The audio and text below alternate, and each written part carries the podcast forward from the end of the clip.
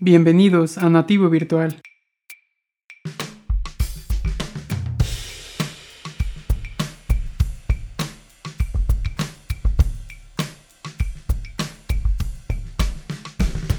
Este podcast es un review diario del mundo tech y la cultura digital en donde podrás informarte de lo que considero son las tres noticias más importantes del día relacionadas con la tecnología y también una noticia adicional de tipo off topic sobre cualquier tema en general para que puedas terminar tu día informado de lo que en realidad necesitas saber. Y ahora que ya está todo listo, espero te hayas preparado algo y que también ya te hayas puesto tus audífonos, porque vamos a comenzar. Y el día de hoy iniciamos con una noticia muy interesante que tiene que ver con Facebook y sus nuevas gafas inteligentes en colaboración con una de las casas de diseño más conocidas como es Ray-Ban. Lo verdaderamente interesante de esta nota que ha publicado Hipertextual es que adicional a poder escuchar música y contestar llamadas, que ya es un poco el estándar en productos de este estilo, las gafas de Facebook también podrán grabar videos así como lo escuchas, al más puro estilo de Misión Imposible o James Bond. Estas gafas han llevado una característica que se veía únicamente en películas al mundo real y con un uso cotidiano en temas de multimedia.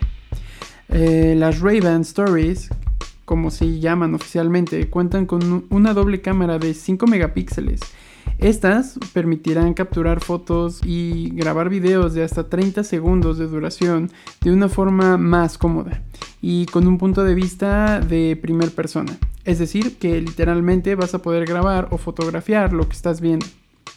La forma en la que podremos iniciar la grabación de este video es mediante un botón ubicado en la patilla o también mediante un comando de voz con la ayuda del asistente de Facebook. Adicionalmente, en uno de los sensores se esconde un indicador LED para avisar a las demás personas que estas gafas están capturando video.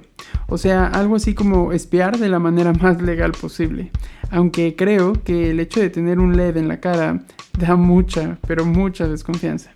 Pero en fin, por último, el audio se recoge gracias a tres micrófonos integrados en el armazón de los lentes inteligentes. El precio de salida de estos lentes es de 299 dólares, eh, que al cambio serían alrededor de 6 mil pesos mexicanos, lo que no se me hace tan loco a primera instancia, teniendo en cuenta que es un dispositivo poco conocido y especial. Ahora, mirándolo del otro lado, al no ser algo esencial o un gadget fundamental para utilizar en tu día a día, sí puede ser algo costoso. También comentarte que si deseas adquirir este producto de Facebook, este será compatible con iOS y Android. Y por el momento no hay fecha estimada de llegada a México, pero se espera se pueda comercializar este mismo año. Para la segunda noticia del día pasaremos de lentes inteligentes a una batalla legal. Así es, hablo de la conocida batalla pública que ha tenido Apple y Epic Games, que el día de hoy ha llegado a su final y con un resultado que favoreció a la empresa de videojuegos. Esta batalla legal se inició el pasado 2020 debido a la polémica con el famoso videojuego Fortnite. La nota que realizó Hipertextual menciona que la jueza Yvonne González Rogers estableció que si bien Apple no viola las leyes antimonopolio, sí deberá de cambiar las normas de su tienda, la App Store, para que ésta permita a los desarrolladores dirigir a sus usuarios a sus propios métodos de pago. Es decir, que en resumen Apple tendrá 90 días para realizar los cambios necesarios y de esta manera permitir a sus desarrolladores de aplicaciones una opción que elimine la tarifa del 15 o 30% establecida por Apple para pagos recurrentes dentro de las apps de su tienda de aplicaciones. Creo que este caso y en específico la sentencia que se ha generado con base en este será parte de la historia, debido a que es difícil ver que el gigante Apple pierda en los tribunales, y más por un tema de políticas. Esto lo veo como un tipo de precedente para toda la comunidad de desarrolladores sobre que gigantes de la tecnología están siendo obligados de cierta manera a tener una variedad de opciones en sus propias plataformas que le den a los usuarios alternativas y también para los mismos desarrolladores para tener un incentivo y poder seguir con sus aplicaciones y percibir un ingreso un poco mayor. Asimismo, Creo que Epic Games jugó muy bien sus cartas, ya que inclusive la manera en la que ellos hicieron pública su discrepancia con Apple fue mediante un icónico video animado recreando un comercial muy famoso de la misma Apple.